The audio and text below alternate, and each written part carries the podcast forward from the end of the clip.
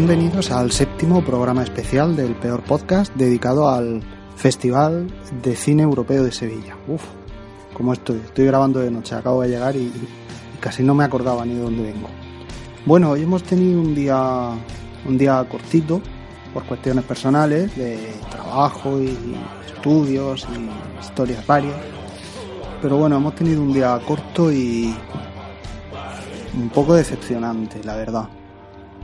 Sobre todo en el segundo caso. Eh, como ya os adelantaba en el episodio anterior, mm, hoy he visto dos películas y curiosamente me ha gustado más la película en la que tenía depositadas menos esperanzas y la que daba casi por seguro que me iba a gustar me ha decepcionado muchísimo. Vamos a comenzar por la buena, que además es, es el orden. Eh, en fin, la buena no, la que a mí me ha gustado más, digamos. Eh, se llama It's Not the Time of My Life. Es una película húngara, de Hungría, de este año, 2016, y es una película que ya llegaba con, eh, con un premio importante. Se había llevado el máximo galardón Karlovy Bari, que yo no lo conozco, pero tengo entendido que es el, el festival de cine más importante que hay en Europa del Este. Esta película, dirigida y escrita por Slavoj Havdu, ahí, ahí queda el nombre que le he dado, seguro que no se dice así, ni de lejos, eh, me ha resultado bastante interesante por, eh, por múltiples aspectos. Mm, bueno, primero os voy a contar un poco de qué trata. Un matrimonio con un hijo problemático no queda bien definido o, al menos a mí me ha dado esa impresión, pero creo que el chico es, es hiperactivo, tendrá 3, 4 o 5 años o algo así. Llevan una vida ahí en Hungría bastante acomodada, viven en un piso eh, grande, bohemio, muy chic, como dicen en, en, en la presentación eh, del propio festival. Y de repente se presentan en casa la hermana de ella con su marido y su hija Laura. Vienen de Escocia y aparentemente son una familia que, que no tienen todavía un, un lugar en el mundo, por decirlo de, de alguna manera, ¿no? Han viajado a, a, muchos sitios, pero no son viajes turísticos ni de placer. Eh, son para cambiar de vida porque claramente no, no se sienten cómodos en Hungría. Eh, critican, hay una escena en la que el marido critica que, que nueve de cada diez personas en Hungría no son como en Escocia, que es de donde vienen, no tienen esa predisposición a la amabilidad, a ayudar a los demás. Pone también un ejemplo en, en el colegio de un, de un profesor con su hija. Bueno, no voy a entrar mucho en detalles. La película se centra en, en la relación familiar de estas dos familias que están unidas por las dos mujeres que son hermanas y que arrastran recelos la una con la otra. A mí lo que me ha resultado curioso en esta relación es que ninguna de las dos eh, son totalmente felices con la vida que tienen y a la misma vez la una envidia a la otra. Y, y eso me ha resultado muy llamativo. También se deja, se deja caer de forma bastante evidente que la difícil relación que tienen ambas viene de tiempo atrás y de la relación que tenían con sus padres y especialmente con el padre de ellas, que digamos que eh, la mayor siempre la, era la que se, llegaba, se llevaba eh, los castigos, las reprimendas, etcétera, mientras que a la menor, que es la que vive ahora más acomodada, se le, se le perdonaba todo. Yo me quedo con, con una frase de la película, sobre todo, que es del, eh, digamos, del marido acomodado, para que nos, nos entendamos. Se plantean a lo largo de, de, toda la película la separación, que él no, como que él no es feliz, que sí quiere a su hijo, pero no lo aguanta, no, no, no, lo sabe llevar. Y, al final de la película dice una frase, la he anotado más tarde y no la he anotado literal, literal, eh, pero dice, soy feliz, pero a menudo no soy consciente de ello. Y me ha parecido una, una expresión muy reveladora que, que se puede llevar a, a muchísimas personas en, a lo largo de sus vidas. Me incluyo yo también, ya que grabo esto, me incluyo también, que a veces no somos conscientes de, de la situación acomodada que tenemos o, o, que somos o tenemos al menos un elevado grado de, de felicidad, pero no somos conscientes de ello.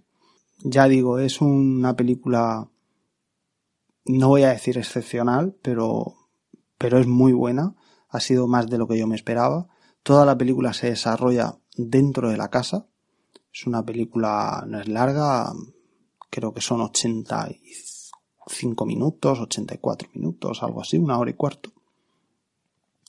Y ya os digo, es, eh, os la recomiendo. Igual que no voy a recomendar la siguiente, esta sí, sí os la recomiendo. Un, un retrato muy incisivo de las relaciones familiares con, con escenas a veces de silencios muy reveladoras. Hay una escena especialmente en la que eh, los dos maridos están en, en el salón en un silencio sepulcral y logra el director ha logrado con esa escena digamos transmitirle al público al menos a mí esa incomodidad que viven los dos personajes te llegas tú también a, a, encontrar en cierto modo incómodo, ¿no? De alguna manera. Eh, si le tengo que dar una puntuación sobre 10 a esta peli, le daría por ahí entre el 7 y el 8. Ya digo que no es una, una gran maravilla de película, pero me, me ha sorprendido bastante. A continuación he ido a ver One of Us, One of Us, que por cierto ha estado el, director, ha presentado la película, bueno, ha dicho que la disfrutemos, poco más, o sea, media frase. El director es Stefan Richter, eh, es una película basada en un hecho real, muy previsible, muy previsible. No sabría bien cómo decirlo, pero el tráiler me resultó mucho más interesante que la película. Podéis ver el tráiler, minuto y medio, y os ahorráis 83 minutos y medio de película. Es entretenida, pero, pero es muy lenta y no tiene, no tiene sustancia. no sé cómo decirlo. Es algo, unos chicos que pasan el día eh, a las afueras de un supermercado, eh, uno acaba de salir de la cárcel, el otro se ha metido en el supermercado a trabajar, parece ser que, está reconduciendo su mala vida, eh, y luego el resto que están allí fuera pues, pasando todo el día y casi la noche, fumando cuatro porros y, poco más, y paseando por dentro del supermercado. Una noche dos de ellos entran al supermercado y, y pasa algo y ahí es como acaba la película. La acción de la película es esto, ¿qué pasa? Y esto que pasa sucede allá como en el minuto 80 o 75 de la película. Es como una eterna presentación de personajes mm, para luego un hecho que vale que esté basado en, en una historia real, pero no tiene nada de, de original, de extraordinario, no sé, no lo veo. No he leído ninguna crítica todavía, pero ya sé yo que vamos a oír o que vamos a leer más de una de estas críticas que digan que es un retrato de la juventud o de la generación niñi, mm, etcétera, etcétera. Como dice en mi tierra, Murcia, capullo a limonado. O sea, esto, esto no tiene más y no tenía por dónde cogerlo. Ya digo que bueno, para pasar el rato, pues, pues sí, se le podemos buscar a la película los significados que, que nos dé la gana, pero, pero es lo que hay. One of Us. Mm, ahí se ha quedado. He votado en, bueno, hemos votado todos los que hemos asistido y, los que asistan en próximas proyecciones. le he dado un 2 sobre 5 porque un 1 también me parece un 1 me parece muy poco. La película está bien hecha, eh, los actores sí que me han gustado me han gustado bastante y por eso le he dado un 2 sobre 5, pero pero ya. Bueno, pues ya está hoy hoy somos muy breves, mañana la jornada va a ser algo más intensa. Vamos a empezar por la mañana con Malut, eh, una película en la que tengo depositadas muchísimas esperanzas porque es una comedia francesa ambientada, si no recuerdo mal, creo que en el, a principios del siglo XIX o algo así. Y espero que esté muy bien, como las, las últimas comedias francesas que, que he podido ver y que me han gustado muchísimo, ya veremos. Luego por la tarde eh, veré Amor y Amistad de Whit Stillman, también promete, eh, es una comedia que tiene pinta de estar muy bien. Y finalmente por la noche eh, veré solo El fin del mundo de Xavier Dolan, película muy interesante también, al menos en principio, que ya veis lo que ha pasado hoy. Todavía tengo que buscar por ahí un huequillo a mediodía, a mediodía no, perdón, a media tarde.